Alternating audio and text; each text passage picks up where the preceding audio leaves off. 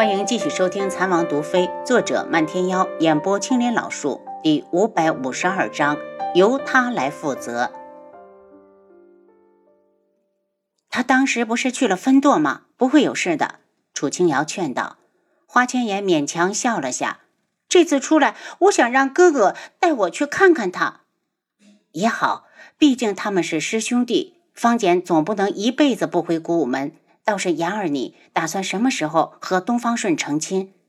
花千颜苦笑了一下，他想成亲，又怕伤到方简，而且他也有自己的顾忌。东方颜月的死虽然是他自找的，可毕竟与他有关。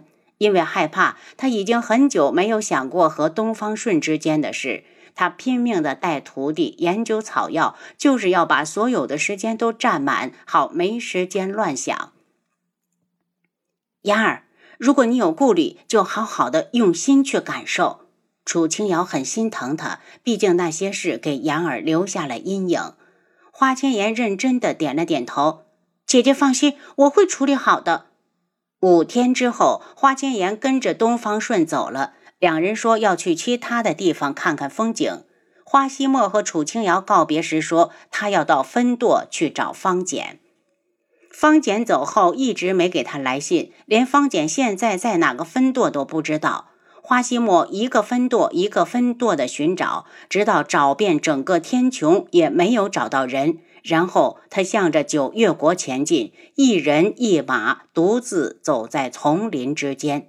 忽然，前方传来女子的低吟，细一听好像还夹杂着痛苦。他一扯缰绳，烈马向着声音传来的方向跑去。只见在一片树林里倒着一名眉清目秀的白衣女子，可能是因为太痛苦，她死死地咬住下唇。花希墨从马上跳下来：“姑娘，你怎么了？”女子脸上一喜：“公子，救救我！我被毒蛇咬了。”花希墨一听，立刻紧张地上前来，见女子脚踝处已经肿成了馒头，还隐隐有发黑的趋势。他摸了摸身上，发现自己出来时根本没有带解毒药。见女子意识已经有些模糊，情急之下，他只好说了声“姑娘，得罪了”，然后弯下腰，一口一口地替女子把毒血吸了出来。等毒血吸完，他自己也觉得天旋地转，差点摔倒。好在他看到不远处有一株解毒的草药，摘了放入口中，囫囵吞了。等精神好了些，他又去远处找了几株回来，用嘴嚼烂，敷在女孩的伤处。天色暗下来时，女孩醒了。小女子荣秋雅，谢过公子的救命大恩。女子一笑，脸上露出两个好看的梨窝。举手之劳，不用言谢。不知道姑娘家住在哪里？眼看天色将晚，山林里会有很多野兽出没，我还是先把姑娘送回去吧。花希墨听着远处悉悉嗦嗦的声音，就像有万千野兽已经出来了觅食。我就住在这边附近的村子里，反正天色已晚，不如公子随我回去，明日再走。荣秋雅扶着树木站起来，已经腾出了一头的冷汗。花希墨不忍心，还是我背姑娘回去吧，姑娘给在下指路即可。如此就劳烦公子了。女子脸色发红，如同醉酒。夜色终于完全的笼罩了大地。花希墨背着女子，深一脚浅一脚的走了将近一个时辰，才进了一座小山村。山村不大，大概只有十几户人家。这里炊烟袅袅，饭菜飘香。女子指了指前面的茅草屋：“公子，那里就是我家，庭院简陋，让公子见笑了。”不管金屋银屋，都不如一间能让主人住得开心的茅草屋。花希墨步伐加快，直接将女子背到了房里。女子歉意的道：“我脚不方便，公子若是饿了，厨房里有吃食，可以自行生火煮饭。”花希墨想走，又怕自己走了女子会挨饿，干脆道：“也好，你在这里等我。做饭这种事，可是一点也难不住他。”以前楚清瑶在古武门时，就经常吃他做的饭。当屋子里飘来饭菜的香味儿，女子动了下，她饿了，好香。她道：“米饭蒸咸鱼，外加一个青菜小炒。花希墨把饭菜端上来，两人开始吃。吃了几口之后，他道：“姑娘是一个人住吗？”“嗯。”女子夹菜的手一顿，“我没有亲人了。”花希墨一愣，觉得自己可能惹起了他的伤心事，赶紧道歉：“荣姑娘，对不起。”我一个人过得也挺好，自己种了红薯和玉米，没事的时候还能上山采蘑菇、采山菜，用这些东西可以和村民换些鱼肉来吃，一个人自在，没收没管。他说的轻松，花心墨却在他的眼中看到了悲凉。试想，她一个女子要想在这世上活下去，必定有很多不易。她什么都没想，便开口道。如果姑娘不嫌弃，不如和我走吧，去我们古武门，那里人多也热闹。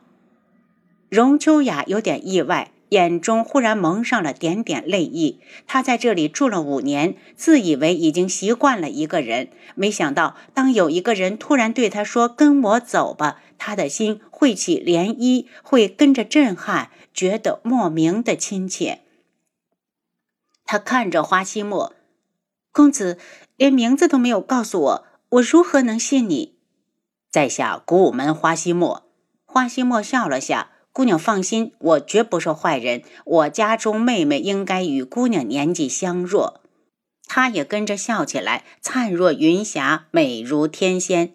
然后他小心的说道：“我这个样子，如果跟着西莫，你怕会误了你的正事。”一声“西莫”叫得花西莫愣了神。曾经有个女子总是这样喊他，他珍惜爱护她，却从未告诉过他自己的心意。这一愣神，他又仿佛看到了他。清才一开口，他已经清醒。楚清瑶只是妹妹。秋雅姑娘放心，我出来是寻找我师弟的。等你伤好了之后，可以和我一起上路。这个季节，沿途的风景肯定会很美。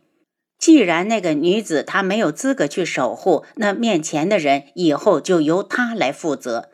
真的吗？女子一脸开怀。真的。他眉宇间带着自己都没察觉的喜色。我带你去看最美的风景。今日童无又出城了，他奔到京城最近的一座山上，看到了已经等在这里的男子。北宫树环，你来的倒快。他道。堂主有令，本太子自然不敢耽搁。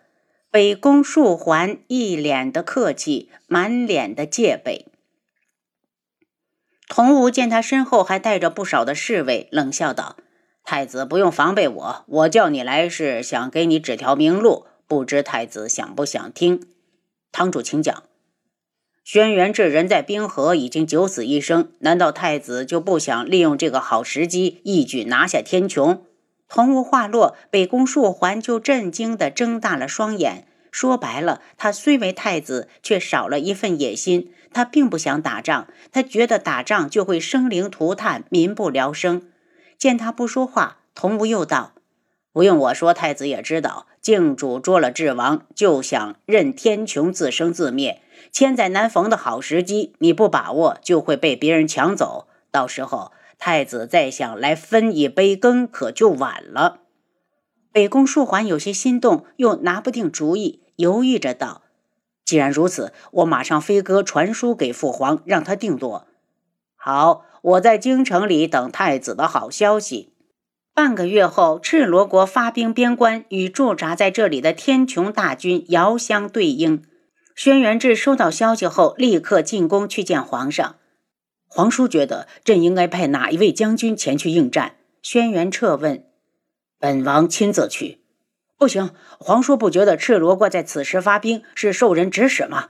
总之，朕不同意皇叔去冒险。你就留在京城，朕另派大将前去。你就留在京城，朕另派大将前往。不如皇上把北域的小将许烈调回来，然后我随他同去，我不出面。两国战事将起，轩辕志不去看一眼，如何能放心？皇叔，皇上想要再劝。皇上，赤罗国有意在此发兵，就是想要吞掉我天穹的大好河山，本王绝不能让他得逞。轩辕志目色一冷，轩辕彻叹了口气：“有劳皇叔了。”听说轩辕志要去边关，楚清瑶也要同行。阿楚，同无在京里，你留下来帮本王盯着他。赤罗国发兵，极有可能是奔军服来的，不让我去，我心里不踏实。楚清瑶摇摇头。军里还有皇上，我们应该放心才对。等他们赶到边关时，两国正在交战。天穹这边是驻守在这里的将军王柳领军御敌，赤罗国则是太子北宫树环亲自带兵。轩辕志过来时，直接调来了先皇留给他的三万暗军。北宫树环见对方有援军，立刻下令撤走。接下来就是两军对峙，三五天就会大战一场。十天之后，许烈到了，他一入军营就碰到了七杀。七杀，你怎么在这里？许烈眼中露出期盼，是不是王爷回来了？跟我来。七杀道。当许烈进了中军帐时，一眼看到坐在主帅位置上的轩辕志，他激动的直接哭了，扑通一声跪到地上。王爷，属下以为以为再也见不到你了。起来，哭什么哭？没出息。轩辕志道：“本王没事，区区一个冰河还困不住本王。”您刚才收听的是《蚕王毒妃》，作者漫天妖，演播青莲老树。